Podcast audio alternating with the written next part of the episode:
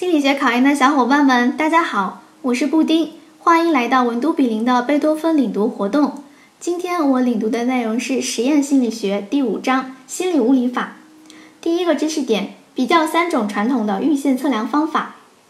一、三者共同点：一、都要选择好刺激序列和反应序列；二、简化被试对刺激所做的反应；三、较多的测量次数。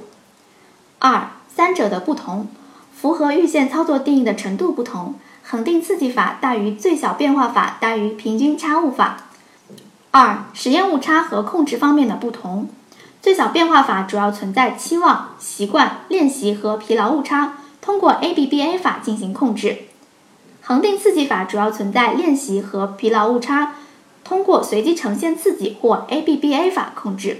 平均差误法主要存在动作误差，通过调整刺激按 ABBA 法或随机呈现起始位置控制。三、实验效率不同，最小变化法的效率不及平均差误法和恒定刺激法。此外，平均差误法可以调动被试积极性，在这方面，平均差误法优于其他两种。Tips 这部分多以小题考察，同学们要熟悉每种方法的测量方式和特点。第二个知识点，简述建立不同心理量表的方法。一、顺序量表的建立有两种方法：一、等级排列法，直接方法；二、对偶比较法，间接方法。二、等距量表的建立有两种方法：一、感觉等距法，直接方法；二、差别阈限法，间接方法。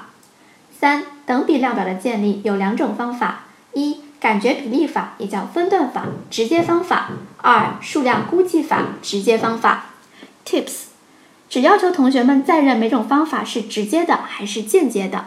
这节课我带领大家领读了实验心理学第五章，包含了三种传统的预先测量方法的比较，以及建立不同心理量表的方法这两个知识点，你都掌握了吗？欢迎留言区反馈。